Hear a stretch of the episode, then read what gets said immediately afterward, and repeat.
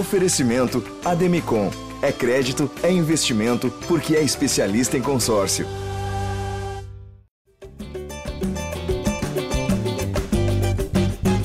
Já Flamengo na área, começando mais um podcast dedicado a todo torcedor rubro-negro, chegando com a edição de número 372 para falar sobre a estreia de Tite, estreia com vitória no Flamengo, vitória sobre o Cruzeiro fora de casa. Eu sou o Jorge Natan e hoje estarei junto com os setoristas Thiago de Lima, o Noel e também Fred Gomes, diretamente de Belo Horizonte, já no aeroporto, já pronto para deixar a capital mineira. E aí, Fredão, já que você está aí, eu vou passar a bola primeiro para você. Como é que foi observar essa estreia do Tite, né, o primeiro jogo? Como foi observar as reações dele ali à beira do campo, como ele se comportou? Também participar da, da coletiva com ele. Você teve a honra de fazer a primeira pergunta, né? Vamos lá, Fredão. O que, que você viu de bom e o que não foi tão bom nessa estreia do Tite no Flamengo? Ô, Natan, depois marca a gente no Twitter aí para eu chamar a galera para assistir a live aí, por favor, enquanto eu vou comentar. Postei lá, postei lá. ah, show de bola. Tô, daqui a pouco eu vou retweetar. Enfim, cara, foi muito interessante estar próximo do Tite. Óbvio que eu estava na, óbvio que eu na, na tribuna, mas eu acho assim, cara, o Mineirão eu elogiei ontem e não canso de elogiar. É um dos melhores estádios do Brasil para a imprensa trabalhar. Assim, a internet é brincadeira. Você posta vídeo à vontade, assim. Então, é, você, você fica tranquilo para fazer seu trabalho. Às vezes a gente no Maracanã, falando do, do estádio que a gente mais frequenta como repórter, às vezes a gente tem uma enorme dificuldade porque a internet não funciona, você fica querendo postar e aí você começa a ficar nervoso, que você quer porra, mostrar o que você está trabalhando e não consegue. No Mineirão, consegui observar muito bem o Tite, o Tite ali à beira do, do campo, ele ficou a maior parte do tempo em pé, e sempre ao lado direito da área técnica. A área técnica deixou de ser ciclovia, deixou de ser calçadão de Copacabana, não tem mais caminhada na ciclovia, agora tem um cara calmo que olha para o campo e se preocupa com o jogo. Aí, o aeroporto Santos Dumont, mas ainda na minha meu embarque é 11h50. Mas, não vai enfim, perder o voo não, Fred? Não, tá doido, pô. Senão, pô, meu irmão, depois eu vou ter que arcar com o atraso, tô fora. Mas voltando ao Tite, apesar do, do amigo aqui do, do sistema de som estar tá competindo comigo, assim, Mas tá ele ficou bastante, bastante parado ali do, ao lado direito da, da área técnica. E assim, embora tivesse muito estacionado ali naquele cantinho direito, estava sempre chamando os jogadores para conversar, conversou muito com Ayrton Lucas durante a partida. Não à toa, Ayrton Lucas foi um dos grandes destaques do Flamengo. Achei assim, o Ayrton Lucas voltou a ser aquele lateral agressivo que ia para cima, que não tinha, não tinha mais medo. Ele, ele, ele, vinha nos últimos jogos do São Paulo sendo um lateral muito inibido. Cara participava pouco do jogo, ele foi ao fundo, até assim não, não teve aquele choque com o Bruno Henrique. Então, o, o próprio Wesley, que teve vários erros de tomada de decisão, mas que posteriormente pô, sofreu pênalti, foi importante também. Então, acho que essa atenção, essa comunicação do Tite constante com o elenco foi fundamental. Se faltava comunicação no trabalho anterior, ontem não faltou, não faltou em campo, não faltou na coletiva. E você vê aí, agora mostrando o gol ali, ó, em vez de ele comemorar o gol, ele já começou a orientar o Thiago Maia. A gente vê aí na imagem. No gol do Pedro, ele já vai para o jogador e fala: bora, bora, bora. Então, o Tite muito focado, muito concentrado e mais uma vez não usou a área técnica de esteira, de ciclovia e olhou para o jogo. O importante é isso, olhou para o jogo. Se o treinador anterior dificilmente viu o jogo que estava só andando, andando para um lado e para o outro, esse viu e por ter visão de jogo mexeu o Gerson de lado, levou para a direita e o Gerson virou um latifundiário daquele canto ali, só dava ele, dominou o, aquele setor, jogou demais. Pulgar, outra grande atuação, enfim, falei demais, mas é porque eu tenho que falar, porque daqui a pouco eu vou embarcar. Agora eu vou passar a bola para meu amigo Liminha. Não sei nem se é a primeira vez que eu participo com o Noel aqui, com o Thiago Lima no, no podcast. Estou achando que sim, cara. Eu, eu acho que é. Ô, Fredão, tu apresentou um podcast comigo e com o Talinho lá, pô. Aí, ah, verdade. É verdade. É porque eu apresentei, eu, eu me anulei. Nós três juntos é a primeira vez, então. Só para vender primeira aqui, vez. Noel, antes, antes de você falar, só vender o peixe do Fredão aqui, ó. Análise: Dedo de Tite faz Flamengo matar o jogo em cinco minutos e cozinhar Cruzeiro até o fim. Ele fala ali sobre essa mudança, né? Essa questão do posicionamento do Gerson do Everton Ribeiro. Mas, ô Noel, quero te ouvir também, né? Você não estava lá no Mineirão, mas obviamente acompanhou essa partida, acompanhou também a primeira semana aí, né? Os nove dias de treinamento que o Tite fez. E o torcedor do Flamengo está aliviado, porque nas últimas datas FIFA o Flamengo voltava, levava uma pancada. Agora, depois de uma data FIFA, enfim, uma vitória. Ah, é isso, Natanzinho. Fredão, a análise do Fredão perfeita, como sempre. É, foi exatamente isso. O, o, Tite já chega quebrando então esse paradigma, né? De pós-data FIFA não tem mais depressão, acabou isso. É, o ambiente mudou de fato, então você vê que o clima está mais leve, o clube está bem mais leve, né? Com a chegada do Tite. E assim, só para não alongar muito esse destaque inicial, ao meu, para mim, não teve nenhuma grande atuação individual, assim, algum grande brilho individual. Foi quando não tem um grande brilho individual e o time joga bem assim, é porque é mérito do coletivo. E se é mérito do coletivo, é mérito do treinador, da organização que ele proporcionou para o time. Perfeito, não é tão direto ao ponto. Lembrando que a gente está ao vivo, né? No GE, no YouTube, TikTok, Twitch. É, também a gente está em todos os agregadores, todos os aplicativos. Quem está só nos escutando depois também sempre bem-vindo. Dando as boas-vindas aqui no chat ao Zac Martinelli, ao Zoboslai, é, usando aí o nome do jogador do Liverpool, Thiago Mendes, Iris Lene Arthur, Leonardo Melo, Cláudio Lopes, o Tosa, um abraço pro Tosa, ele mandando um beijo pra gente aqui, Fredaço, Thiago, Natan, tá sempre nas carrapetas assistindo. Valeu, Tosa, um beijo para você também. Lucas Penetra, Thiago Oliveira, Matheus Faria. E eu vou dar as boas-vindas também para o Arthur Mullenberg, nosso senhor voz da torcida, que não pôde estar aqui com a gente exatamente ao vivo, né, por uma incompatibilidade de agendas, mas não deixou de mandar a sua participação. Ele vai participar aqui ao, ao longo do podcast algumas vezes. E agora, nesse começo também, Arthur, quero saber o que, que você achou da estreia do Tite. Aí assistindo o nosso GE Flamengo. Jorge Natan, não pude comparecer em pessoa física hoje, mas estou mandando esse vídeo aqui para participar desse papo.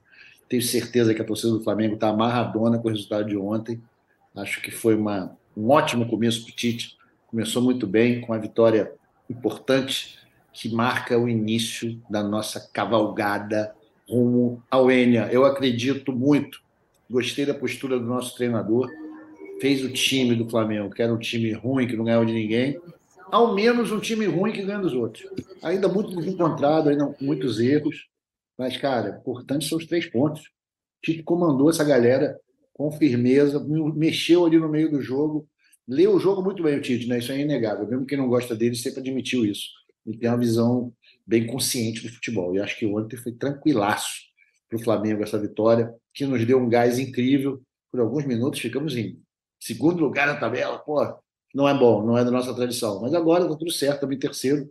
E com grandes esperanças para domingo, porque é a Vasca, né? Pai? Nosso freguês tradicional. A gente tem tudo para sacudir essa galera aí e dar mais um saltozinho, ficar ali construindo tijolinho por tijolinho a nossa escadaria rumo ao Enio. Tem que acreditar. Gostei demais. Pô, você vê o beijinho, o cara já fez gol. O Pedro, forçando um pouco a barra, dá para dizer que o Tite já recuperou esses dois caras, que não faziam nada há muito tempo. E ontem marcaram os gols, né? Felizmente não consegui acertar o bolão, mas tá tudo certo. Tô felizão. O Tite é o nosso grande treinador. Meu coração está enternecido com a chegada desse grande treinador, grande homem, grande pensador do futebol brasileiro. Vamos que vamos, acredito firmemente que o Flamengo está na briga. Agora eu vou ficar ouvindo vocês aí para ver o que vocês acham. Abraço. Valeu, Artuzão. Ó, enquanto o Fred Gomes está aqui entre nós, então, Fred, quero te ouvir. É, a gente ficou debatendo no último podcast qual poderia ser a escalação do Tite. Inclusive, a gente nem lembrou que o Léo Pereira estava suspenso, né? Mas, enfim, o Tite meio que fez feijão com arroz, dentro daquilo que a gente esperava, não teve nenhuma grande surpresa é, na escalação do Tite. Quero saber de você, se você acha que ele acertou ali na montagem da equipe, obviamente com o Gabigol no banco, né? E o Arrascaeta também no banco, uma questão um pouco mais física, talvez. Uh, e quero saber quem ele já conseguiu potencializar nessa primeira atuação. Muita gente falou do Gerson e do Pulgar. Você concorda? Foram os destaques da partida. O Artuzão falou do Ayrton Lucas. Quero te ouvir. Cara, você falou, muita gente falou do Gerson e do Pulgar. Nas atuações que eu dei ontem, as notas dos jogadores, eu destaquei os dois e o Tite, para mim, foram os três nomes do jogo. Assim, você falou da minha análise, até o pessoal da, da quinta série está me zoando muito que eu falei do dedo do Tite.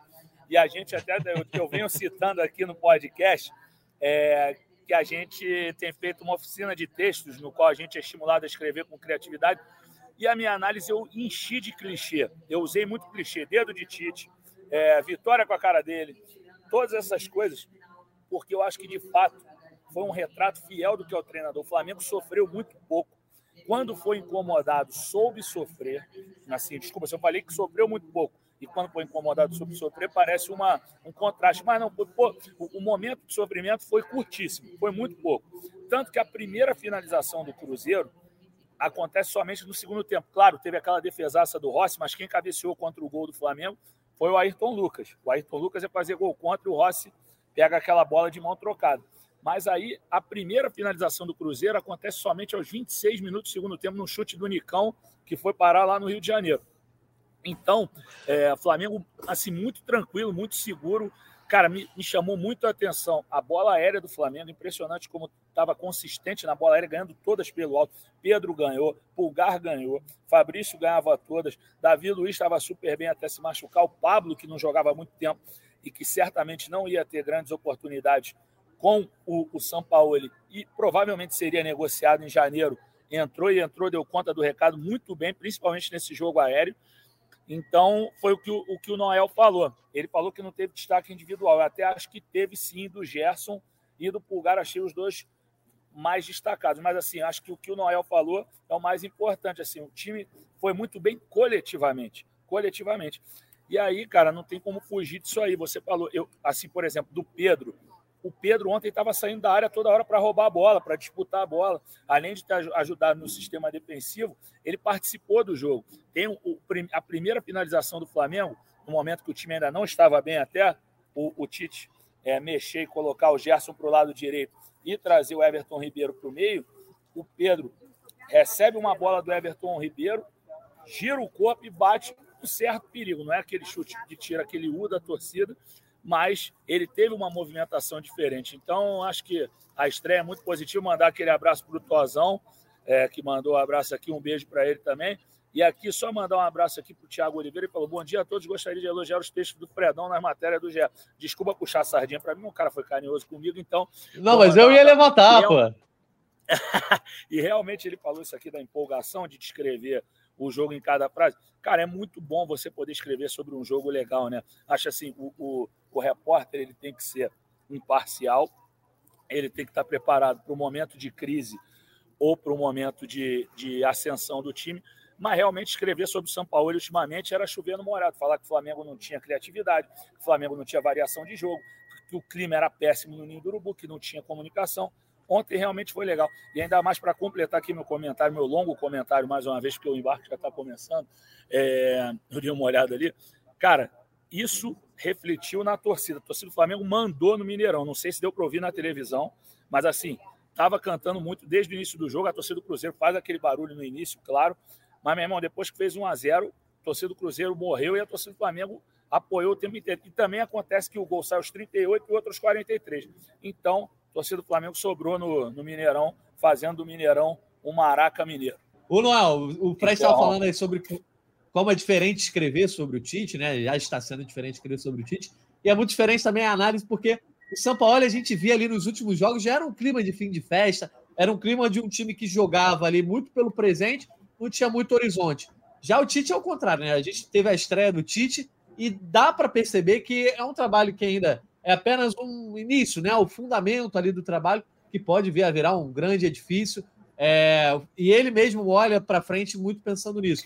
O que que no time de ontem já deu para ver que talvez sejam pilares aí do trabalho do Tite no Flamengo nesse final de 2023 e principalmente no ano que vem?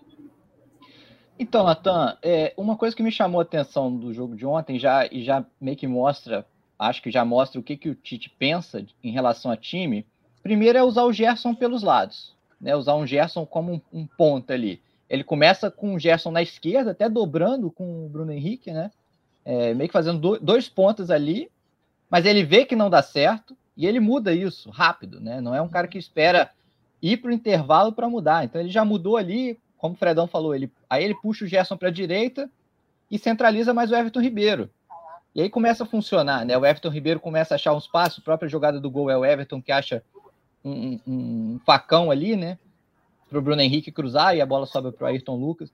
Mas assim, pensando em estrutura de time, é, eu acho que o, o, Tite deixou meio que claro ali, por mais que ele tenha citado na, na coletiva de apresentação, que ah, ele fala, o Gabigol e o Pedro podem jogar juntos sim, a gente vai ver isso. Mas eu acho que esse primeiro jogo e o que parece ser o pensamento dele é que eles vão ser concorrentes no primeiro momento, até porque eu não vejo ele barrando o Bruno Henrique. Enfim, e também ele jogando com dois volantes. Essa formação que ele joga com o Thiago Maia e o Pulgar, eu acho que ele vai dar sequência a isso. Né? Ele, ele encontrou uma proteção legal. O Pulgar, eu concordo com o Fred, fez uma, uma atuação muito boa, sim. Eu falei assim, mais no sentido de um grande destaque absoluto que para mim não teve. Assim, foram muito boas atuações é, no, no, sentido coletivo ali do time. O Pulgar muito esperto nas proteções todas. E o, o Thiago Maia também achei bem, assim. Eu acho que essa dupla de volantes vai dar, ele vai dar uma sequência, ele encontrou um equilíbrio legal ali, ainda mais um jogo fora de casa. E aí sobraria, né, se a gente falar o Everton Ribeiro, que é esse meia para armar, teoricamente ele vai ser concorrente do Arrascaeta. Quando o Arrascaeta tiver 100% pronto para voltar, possivelmente eles vão disputar a posição ali. Né? Pode ser uma concorrência ali. O que, que você acha, Fredão? Você acha que ou ele pode deixar o Everton Ribeiro ainda na direita, mas aí vai encaixar o Gerson aonde? Ô, Liminha, eu acho o seguinte, cara, eu acho que ele, ele consegue acomodar o Arrasca pela esquerda, talvez, e o Gerson ali pela direita. Mas eu senti assim, a gente destaca aquela a, a, atuação do, do Gerson pelo lado direito, mas no segundo tempo há uma flexibilização também. Teve uma troca de posições em algum, alguns momentos, os jogadores trocaram de lado, ele ficou a maior parte do tempo no lado direito, sem dúvida, mas eu acho que isso muito, o jogo vai acabar dizendo, caiu um negócio aqui. Ai, Fred! Não fui eu que caí, não, hein? Tô tranquilo aqui. Mas, mas enfim, é, eu acho que, e assim, por mais que ele goste muito do, do Everton Ribeiro, o Eliminho, eu acho que o Arrascaeta vai ser titular absoluto desse time. Só que o Arrascaeta tem que estar bem fisicamente, né? Ele fez uma, uma recuperação toda focada na final da Copa do Brasil. Há quem diga que a lesão dele era para recuperação de três meses. Ele voltou em menos de um mês, entendeu? Então ele não está 100%. Achei até uma coisa legal sobre os reservas, por mais que não tenham sido brilhantes nenhum deles. Acho que talvez o Pablo foi quem mais me, quem mais fez diferença no jogo aéreo, assim. Mas achei que o Arrasca entrou acertando os passes, assim. O, a primeira jogada do Gabigol, o Gabigol entra e ele já dá um. O, o Pulgar rouba uma bola para variar. Quer dizer, rouba uma bola, não, perdão, essa é outra jogada. O Cebolinha recebe na esquerda, vira o corpo, toca no Pulgar, o Pulgar dá um passe ali, ó, bonito pro. Enfia para o Gabigol ali próximo à meia-lua e o Gabigol já chega chutando. Achei o Gabigol bem mais dinâmico, entendeu? Uma coisa que eu não vinha observando no Gabigol, mobilidade, achei que ontem ele estava muito mais é, se movimentando muito mais, coisa que não vinha acontecendo. Tudo bem, Gabigol ainda continua longe da área, isso é fato. Eu acho que ele ainda sai bastante da área, mas já começou a se mexer mais, achei com outra motivação. Então, acho que o Tite vai, vai recuperar muito jogador ainda. Acho que vai ser uma melhora significativa com a, com a presença desse treinador que tem o respeito de todos. Ontem o Fabrício Bruno encheu a bola dele na zona mista, entendeu? Acho que não é para menos. O cara chegou, se preocupou com o lado humano das pessoas, seja do dia a dia do, do, do, campo de treinamento, seja jogador, seja comissão técnica, mas também com a cozinha, com os funcionários. É, dividiu a vitória com a comissão técnica, agradeceu ao Fabinho ao Juan pelas informações que passaram. Enfim, cara, eu estou muito otimista em relação ao trabalho do, do Tite. Olha só, o assunto que é inevitável, né? Sempre que tem mudança de técnico, enfim, quando tem alguma coisa nesse sentido, a galera começa a falar de motivação, né? De vontade, de garra. Por exemplo, é, o César Lemos que brincou aqui que a gente está de casa, não está no estúdio. É, hoje teve que ser de casa aqui por uma série de questões, né, César? Mas o César diz aqui: nos jogos anteriores o Flamengo jogou com mais mobilidade. Dá para ver que Thiago Maia e Ayrton Lucas ficaram mais afim de jogar. Aí o comentário também do Cláudio Lopes. Seria esse o primeiro jogo? A, seria nesse primeiro jogo a síndrome do técnico novo? Jogadores demonstram garra para impressionar o técnico recém-chegado. Dá para apontar algum tipo de fator assim, não é? Porque a torcida gosta muito de falar sobre isso. Para nós que somos analistas é mais complicado. É... eu acho que isso a gente pode deixar para o torcedor. Que a gente pode apontar, por exemplo, uma maior compactação. É... de repente, essa semana de treinos pode ter ajudado os jogadores fisicamente. É, o torcedor às vezes resume como ah, tá correndo mais, está se dedicando mais, mas às vezes é o futebol que explica, né? Não, total. Óbvio que toda, toda troca de comandos gera motivação, né? Gera jogador que quer mostrar, até jogador que não vem tendo oportunidade, que quer começar a ter, enfim, tem coisas que, que são pertinentes do futebol ali.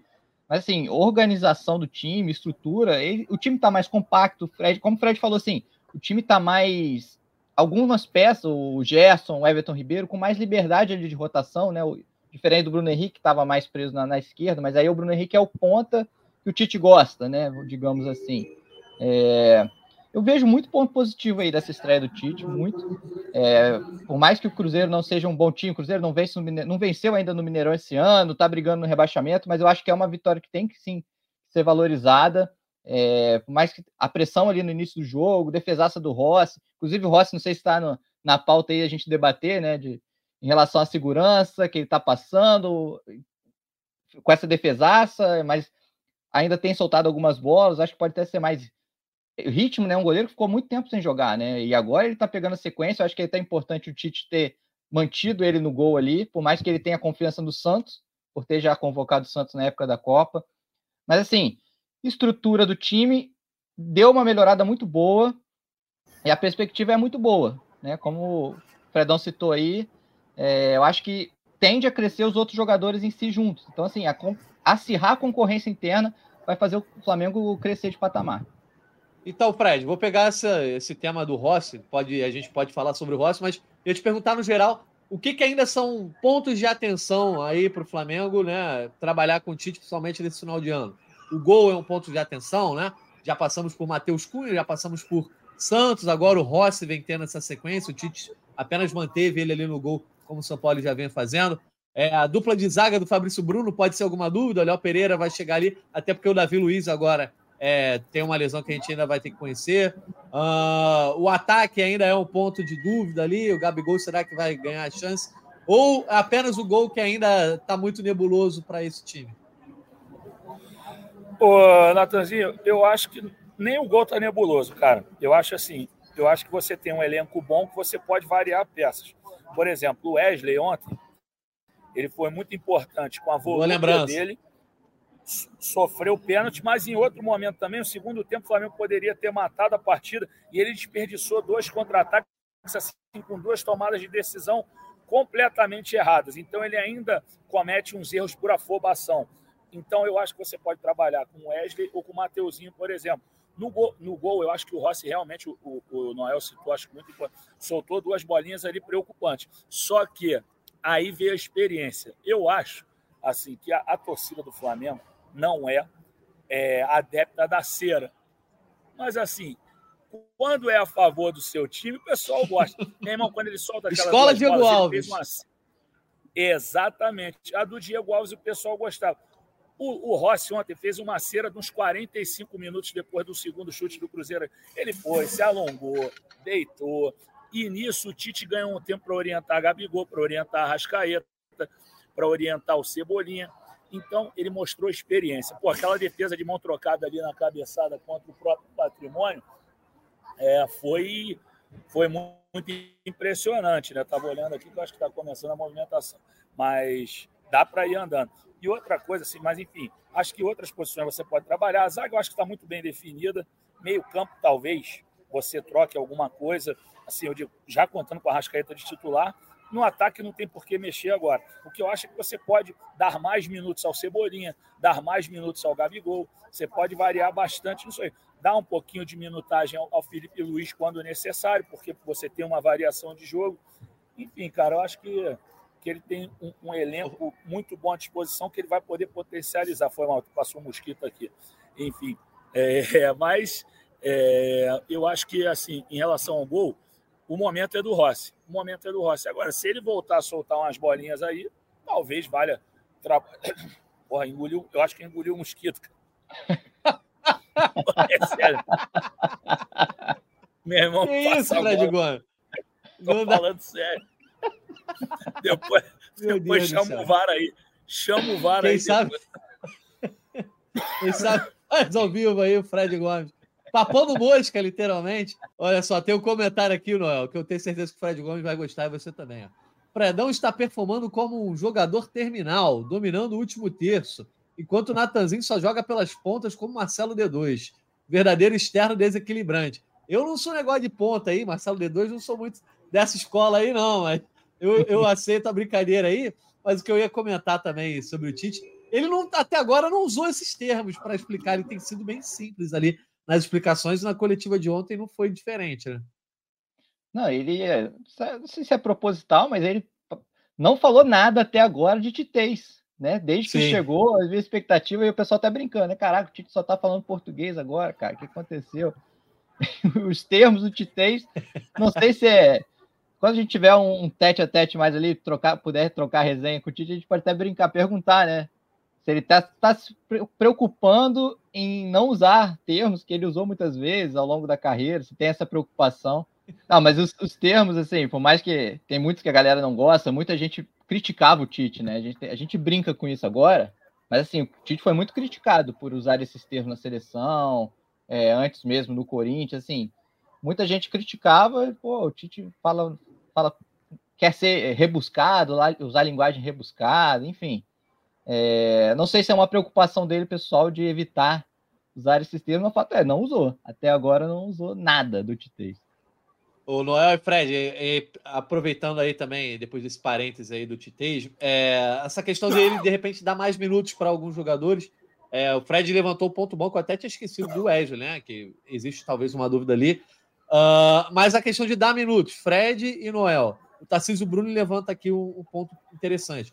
Com a troca de comando, Pablo e Rodrigo Caio podem ter horizonte de permanência no clube. É, são jogadores que já atuaram em outros momentos com o Tite. É, essa troca e essa, esse oferecimento de mais minutos aí para alguns jogadores que talvez não vinham atuando muito, vai meio que fazer parte de um vestibular aí que o Tite faça para chegar no final do ano. A palavra final não vai ser dele, mas certamente ele vai falar: pô, a gente tem que dar espaço para esse cara, renova o contrato dele, estende esse, esse aqui pode ir embora na barca. Esses 10 jogos aí que faltam para o Tite vão ser uma espécie de vestibular também, né, Fred? Verdade, acho que ele vai agora ele vai potencializar é, diferentes jogadores. Assim, eu acho que é justamente uma coisa que a gente conversava bastante, e eu te peço perdão se você tiver citado agora, porque eu estava olhando aqui para ver qual é meu grupo de embarque aqui, é, sobre o, o, o, fato do o fato do São Paulo de trabalhar com 15 a 20 jogadores. E aí, galera? Estou aqui no podcast. É, enfim, mas o São Paulo trabalhava com um grupo de 15 a 20 jogadores, né? Ele, ele não, não saía muito daquele grupinho reduzido que ele escolheu. E agora eu acredito que o, o Tite vai potencializar a garotada, vai, vai, vai, testar mais laterais, assim, na lateral direita, mais uma vez, acho que o Mateuzinho vai voltar a ter chance. Não sei se o Varela vai ser potencializado pelo Tite, mas até para jogos conservadores que ele fizer, o Varela talvez funcione ali como um lateral menos é, agudo, né? Ficando ali trabalhando mais na linha defensiva. Enfim, vamos ver quem que ele vai conseguir dar mais oportunidade. Alguns jogadores que estavam realmente escondido. Vamos ver se ele vai dar chance para o Lohan, se o Lohan vai ter tempo, né? Porque tem a sede forte no Lohan também, mas esse ano com certeza ele não sabe porque a janela está fechada. Vamos ver, eu estou curioso para saber como é que vai ser com a garotada. Ver como é que vai ser Vitor Hugo também. Vitor Hugo não estava bem ultimamente, eu sou um jogador que eu sempre defendo, mas também venho criticando constantemente agora porque eu não tenho gostado do nível de atuações dele, justamente por acreditar que é um, um grande jogador mesmo, um cara com grande potencial ofensivo, é, bom no jogo aéreo, bom bom na finalização, um cara que sabe fazer um, um número 8, um número 5 às vezes. Enfim, embora eu acho que ele seja mais um meio armador. Estou curioso e acho que esse vestibular que você citou vai rolar e vai rolar com louvor. Boa. Boa, vai lá, Noel. Cara, e você citando um pouquinho os zagueiros, você citou, é, eu acho que o Pablo, essa alteração de ontem mostrou que o Pablo está na Qual frente é do Rodrigo Caio. É, e entrou muito bem o Pablo, como o Fredão já tinha dito, né? Bola aérea, ele cortou todas ali no, no segundo tempo. É, eu acho que o Rodrigo Caio vai, vai pesar muito ali no final do ano, essa avaliação. Não sei se o Tite vai conseguir usá-lo, testá-lo nesses 11 jogos restantes, né? Que falta. É, mas eu não tenho dúvida, assim, que como. Até foi perguntado para o Tite na apresentação dele, né? Sobre se ele está participando do planejamento já para o ano que vem, é, nessas conversas. Aí o Tite falou que não, a gente tem 12 jogos, na época tinha, né? Agora são 11 jogos ainda para encerrar o campeonato, e ele tá, vai pensar nisso, depois vai pensar no planejamento. Óbvio, algumas negociações, algum, algumas renovações que são iminentes, né? O Bruno Henrique, Everton Ribeiro, que estão em contrato no fim, ele já deu aval para a diretoria é, dar prosseguimento. Mas outros jogadores que não têm, não são titulares, ainda estão essa, essa desconfiança, não sabe, o Flamengo ainda não sabe se vai contar ou não essa avaliação vai ser do Tite agora até o final do ano, nesses 11 jogos restantes. É, mais um comentário aqui, Matheus Faria. Uma coisa notável para mim ontem no jogo foi como o Tite aproveitou todos os momentos para orientar os jogadores e acho que isso contribuiu para o time não se desorganizar em campo mesmo quando tomou pressão. Fred comentou bastante sobre isso aí. É, o, o Tripa Seca aqui, ó, tá sempre com a gente, Tripa Seca. Ele tá, tá bem bolado com o Wesley. Muita gente reclamou das de, tomadas de decisão do Wesley ali erradas. É, Fred Gomes, inclusive, depois se você quiser mandar um abraço para Francisco, Francisco Maturana, não, Francisco Maturana era o lendário treinador lá da Colômbia. Fernando Maturana, depois manda um abraço para ele aí, dizendo que você é um cara gente fina, etc. É, falando sobre Brasileirão, tabela do Brasileirão, Botafogo segue como líder com 58 pontos, venceu o América Mineiro ali, né, com certo sufoco, mas venceu. O Flamengo subiu para a terceira colocação é, com 47 pontos, chegou a ser o vice-líder ali antes do Bragantino é, abriu o placar e depois também é, venceu o Santos. O fato é, o Flamengo está no G4, abriu três pontos aí para Grêmio, Palmeiras e Atlético Paranaense, que são os que vêm logo atrás ali por essa briga no G6.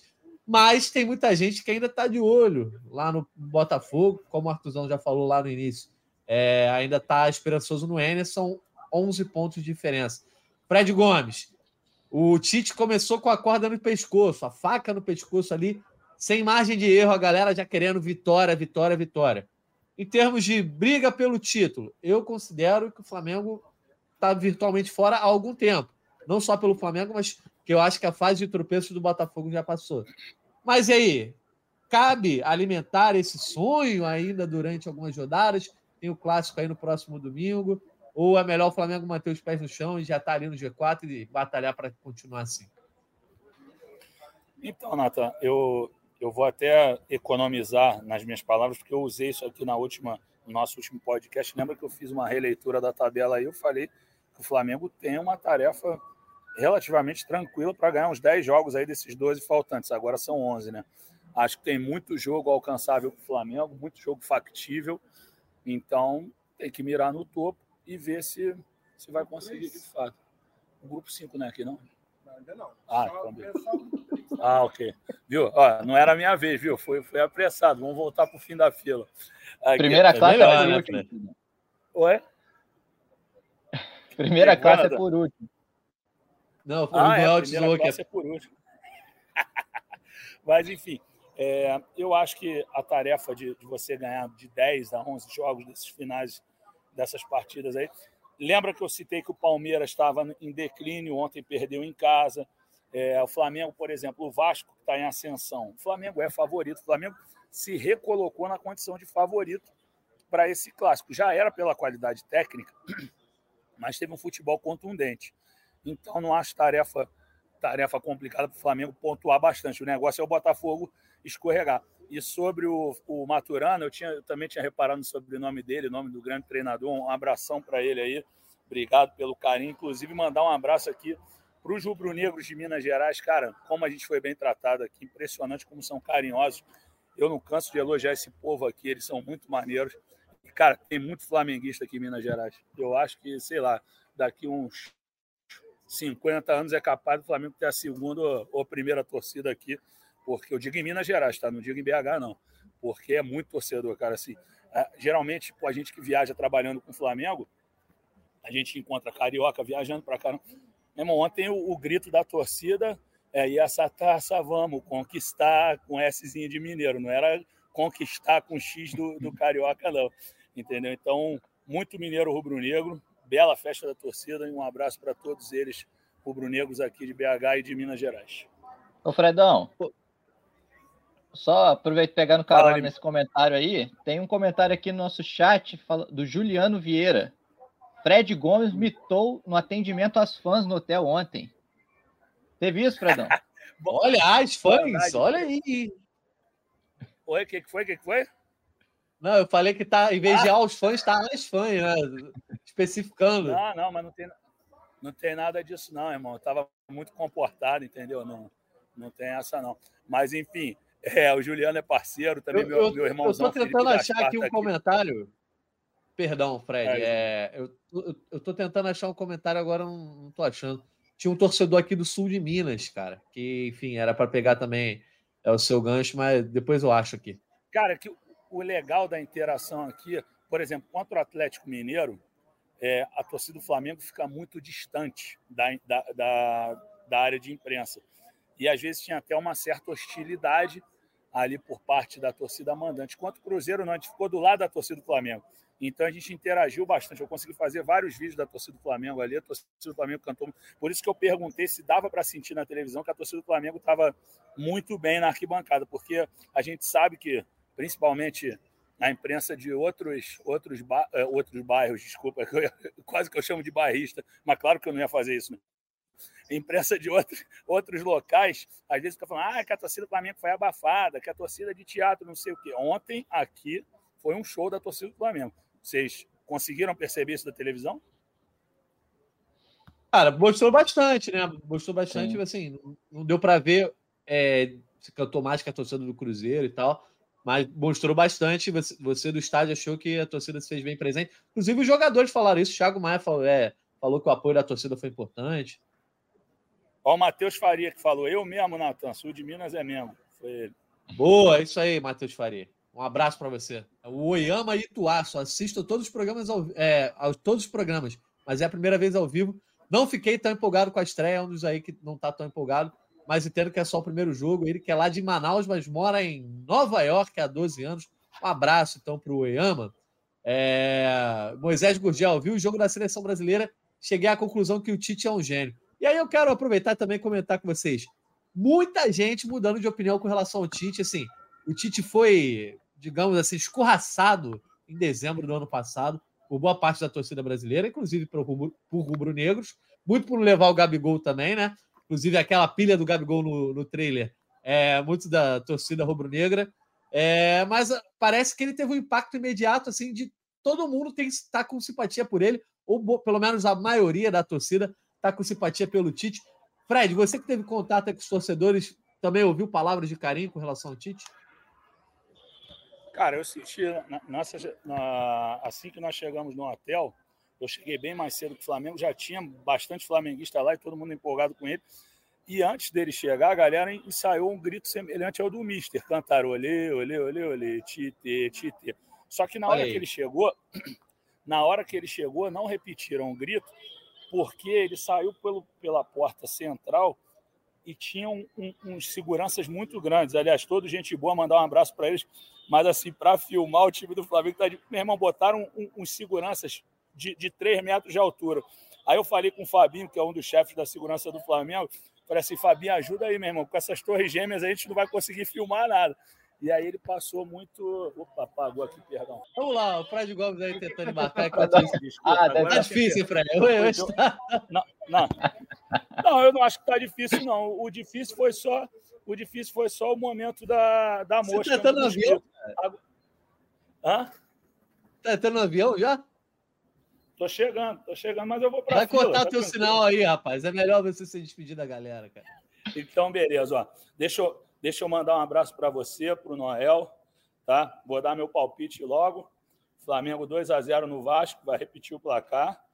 E obrigado aí pelo carinho aí, pela atenção. Um abraço para todo mundo no, no chat. Tripa Seca adora uma notícia de adora uma notícia de contratação. De mercado, mas olha, a gente está em cima do Bruno Henrique, cara, desse assunto do Bruno Henrique constantemente, mas não acredito em novidades hoje. É, assim, o, o staff dele ainda vai conversar com o próprio jogador. Tem água para rolar ainda. Beleza? Um abraço Perfeito. Valeu, Fredão. Obrigado aí por participar com a gente aí, Fala por aí. abrilhantar o nosso podcast. Um abraço para você, bom retorno aí, irmão. valeu. Valeu, valeu, um abraço. Tamo junto, valeu, Fredão. Senhor, quer passar a régua aí e falar mais alguma coisa desse jogo? Eu queria depois levantar só mais um, dois assuntos, né? A questão de Bruno Henrique também falar um pouco aí, só uma pincelada sobre a postura do Flamengo com relação à final da Libertadores do Maracanã, o Flamengo batendo o pé com relação ao jogo contra o Bragantino. Mais alguma coisa a falar de Flamengo Cruzeiro, sobre a estreia do Tite? Não, acho que a gente rematou bem sobre o jogo, sobre a estreia, enfim, eu acho que esse tema a gente pode passar para o próximo. Perfeito, então. Vou pegar o gancho do Fred Gomes aí, que falou do Tripa Seca, que ó, adora negociações aqui, está sempre com a gente. Ele pedindo, fala da renovação do Bruno Henrique, Uh, ontem teve reunião lá em BH, o Fred estava lá perto e, e, e, viu a reunião né, do empresário Bruno Henrique em BH. uh, com o representante do Flamengo. E aí, Noel, está caminhando bem para essa renovação ser feita? Em alguns momentos a gente já viu essa montanha russa, chegou perto, depois parou. Enquanto isso, tem a concorrência do Palmeiras. Como é que o Flamengo está lidando? Vai ter proposta de três anos? Vai caminhar? Bruno Henrique deve renovar? Bom, é isso. O Fred ontem, ontem o Fred trabalhou o dia inteiro, né? O cara estava acompanhando reunião cedo, depois jogo de noite. É, de fato, o Denis Marques, que é o empresário do, do Bruno Henrique, estava é, lá no, no hotel do Flamengo, então ele teve, voltou a ter reunião, né? Já tem, já vem tendo reunião já nos últimos, das últimas semanas. É, e o Flamengo está mais confiante, a gente pode dizer assim, o Flamengo está mais confiante depois desse encontro de ontem. Sim, é, na verdade o Flamengo nunca perdeu a esperança de, de perder o Bruno Henrique. Né? E o Bruno Henrique sempre foi considerado prioridade internamente. O Flamengo quer manter sim o Bruno Henrique e a chegada do Tite reforçou ainda mais isso. O Tite deu o aval para o Flamengo renovar com o Bruno Henrique. É, e aí essas negociações prosseguiram, o que atrapalha, né? Atrapalha, óbvio, é, é, faz parte do mercado. O Palmeiras também queria muito o jogador, ainda quer, né? Fez é, tentando seduzir o jogador de todas as formas, seja por salário, seja por tempo de contrato.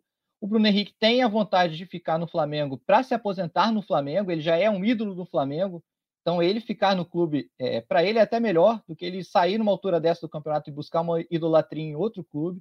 Então, assim, eu acho que essas partes vão chegar num. num vão convergir para isso. O Bruno Henrique, o que ele não, não, não abriu mão, esses três anos, que o, Flamengo, o Palmeiras ofereceu até mais, mas é que o Bruno Henrique quer, esses três anos ele não abriu mão. E o Flamengo, ontem, né, nessa reunião, é, como é que a gente pode dizer? Ele deu um sinal verde que ó, a gente então pode chegar num, num, nesse ponto. Eu não sei se já seriam três anos direto ou dois anos, e aí é, mais um, opção de mais um por metas. Mas eu acredito que eles vão chegar numa composição sim para um final feliz aí do Bruno Henrique no Flamengo. Perfeito. A galera no chat aqui torcendo certamente pela renovação do Bruno Henrique. É a nossa diretora Maria Clara aqui dizendo ó, que estamos com a enquete no YouTube até Agora, 82% acha que o Tite vai longe no Flamengo, o restante é fora Tite. Tem muito hater aqui também, né? Tem muito torcedor que não é rubro-negro. Uh, mas sobre o Bruno Henrique, a gente vai ficar aí observando o que vai acontecer. O contrato dele se encerra em dezembro. É, e vai dar trabalho para vocês, hein, Noel? Certamente vai ser um assunto que vai render bastante ainda nas próximas semanas. Outro assunto que rendeu aí, principalmente nessa semana, mas também já tem alguns dias, essa questão da final da Copa Libertadores, né? É um assunto que diz muito respeito ao Fluminense, que vai jogar a final contra o Boca, mas o Flamengo, como gestor do Maracanã ali, tá no ponto central, né, Noel? Porque a questão do jogo contra o Bragantino é, no dia 29 tem sido uma queda de braço. É, se você quiser comentar um pouco sobre a postura da diretoria do Flamengo nesse caso, o que, que a diretoria pleiteia e o que, que, a, o que, que incomoda a Comembol. É, não, esse é um tema que acho que vale a gente debater sim. O, o Artuzão mandou um vídeo, não mandou? Sobre isso? Exatamente, daqui a é, pouco eu vou chamar. É, Quer que eu chame antes? É, roda o vídeo do Artuzão, depois a gente comenta em cima. Pô, que bom que vocês tocaram nesse assunto, cara. Acho da maior gravidade. E aquele negócio, né? Flamengo é perrengue, a gente sabe, mas, poxa, podia ter evitado esse tipo de perrengue, que é um certo o embaraço, né? a vergonha.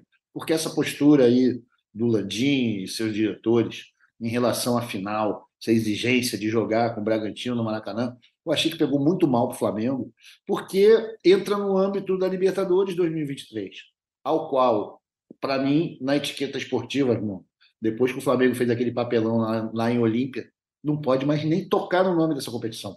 Tem só que se preocupar em se classificar para do ano que vem. Não pode nem falar em Libertadores.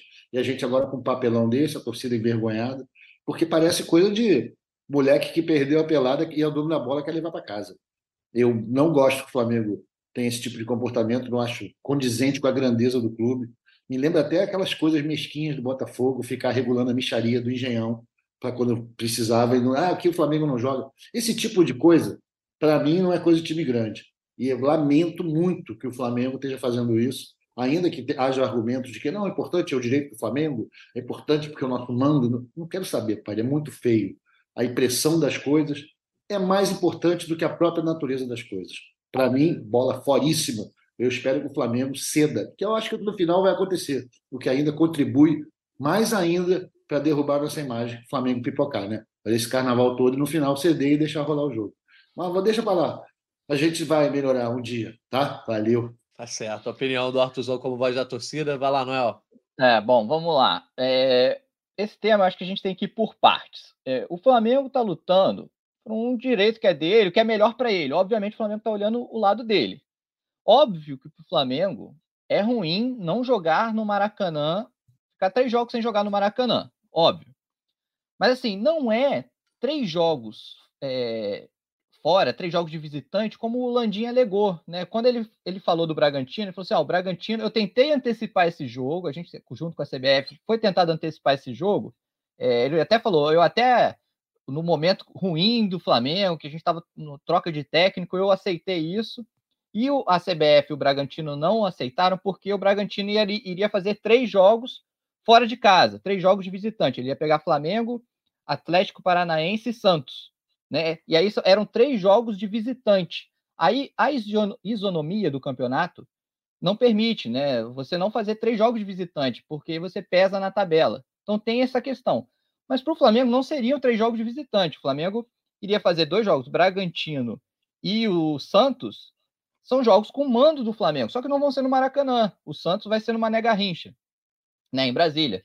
Assim, qualquer canto que o Flamengo for no Brasil, ele vai encher o estádio, ele vai ter, ele não vai ter essa questão de ser visitante. Ele não vai ter a torcida do adversário três jogos consecutivos maior que você, ser a pressão. Então, assim, só para pontuar, não seria isso, não seria a mesma situação que o Landim falou assim: ah, agora eu vou bater o pé para jogar, eu não abro mão de jogar contra o Bragantino no, no Maracanã, usando o mesmo argumento que foi em relação ao Bragantino.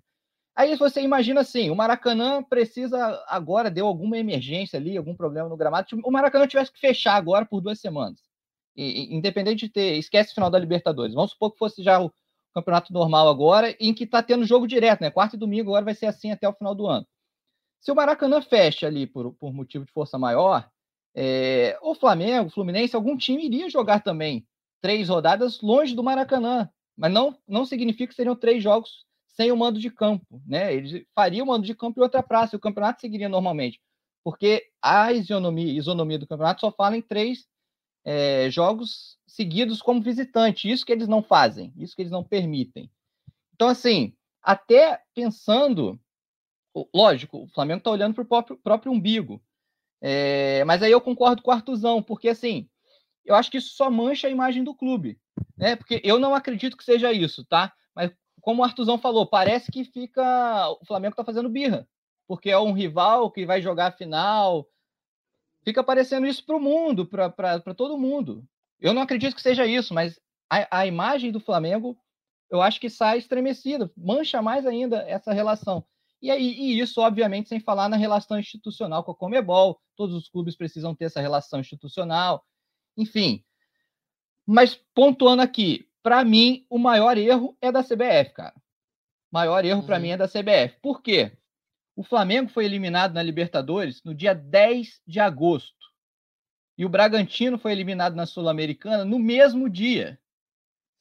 Então, nas oitavas de final, nas duas competições, esse jogo poderia ter acontecido já em outra data.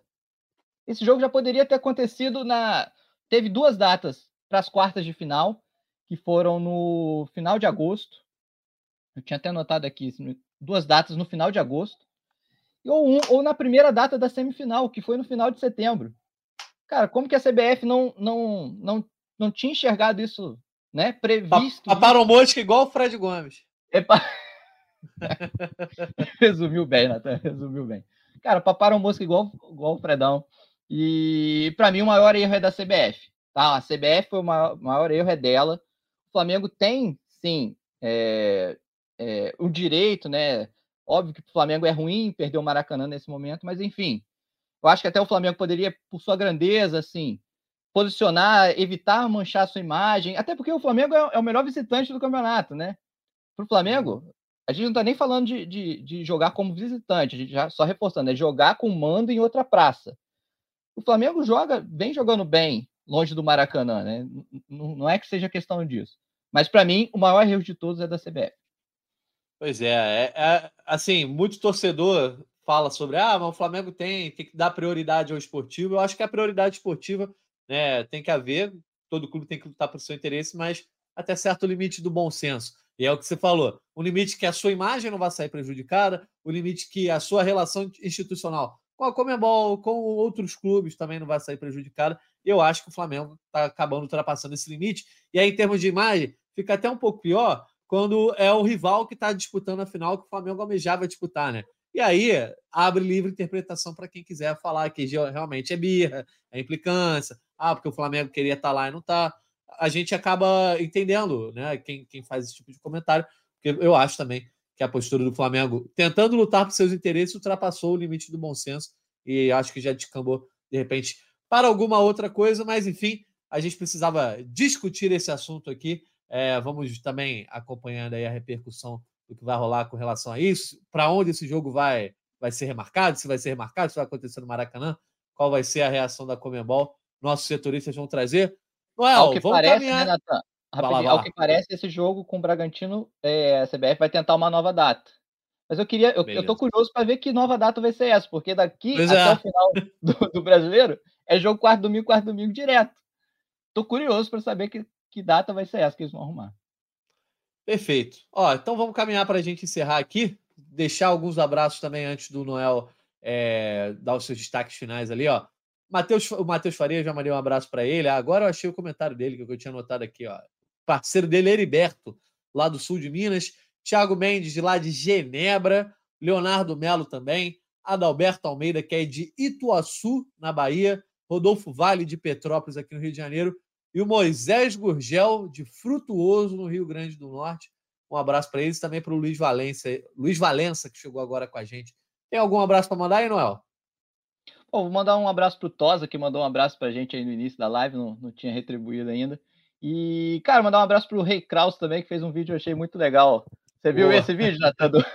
O último, já vi. O do, do, do, do, torcedor que volta um ano antes para falar, cara. Sim. Bom demais. Quem não viu ainda, Recomendo. Bom, bom humorista o Rei Kraus aí fazendo a nação sempre rir. É isso, Noel. Então vamos lá para o teu destaque final aí nesse GE Flamengo 372, depois da estreia do Tite com vitória.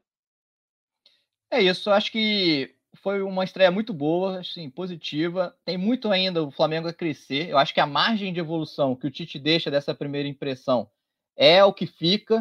O Flamengo é, em termos de estrutura, mostrou uma evolução muito grande. Estou é, animado, estou confiante para o que vai ser é, essa, esse fim de ano para o Flamengo. Por mais que eu, eu, concorde contigo, acho que o campeonato, em termos de título, está decidido. Não vejo o Botafogo perdendo esse título.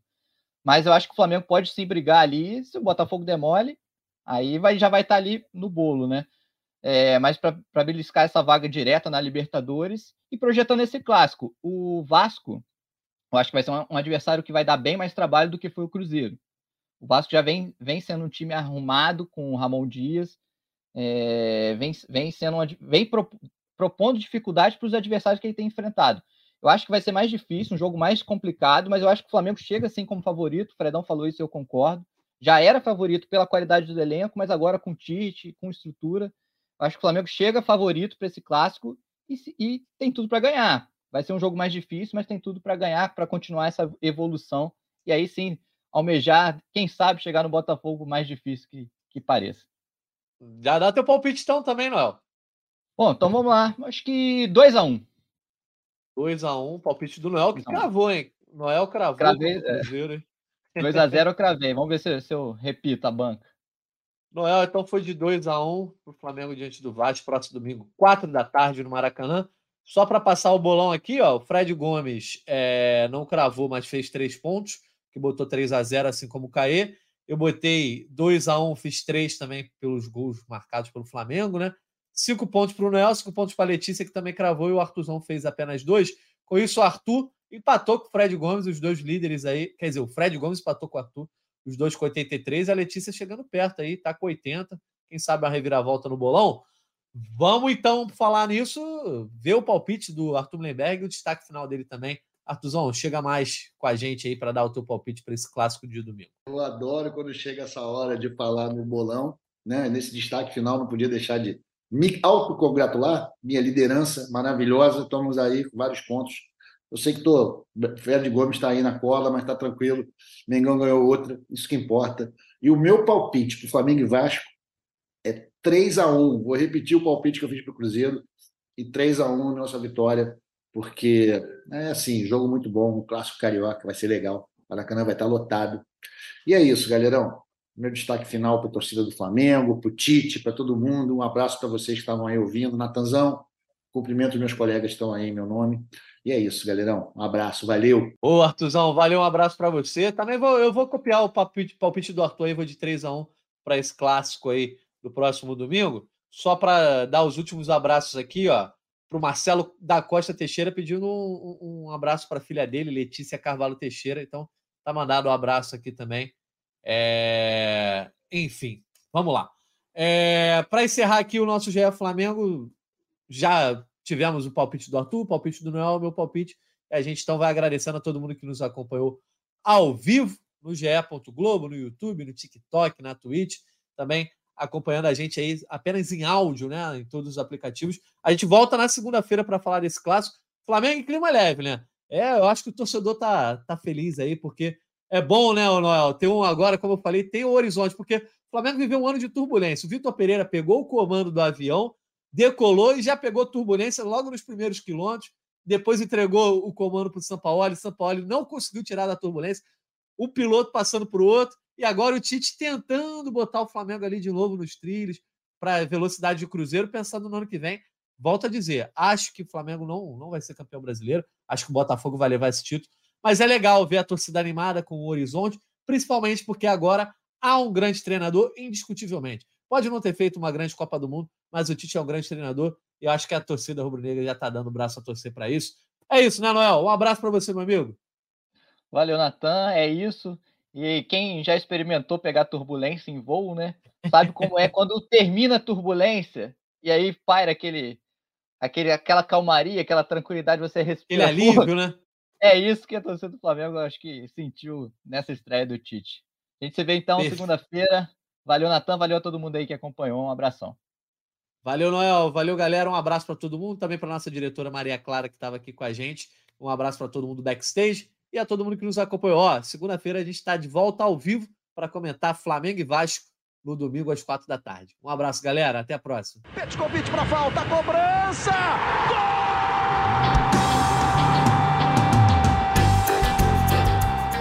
Sabe de quem? Do Flamengo! Do rubro-negro, da nação. É o GE Flamengo.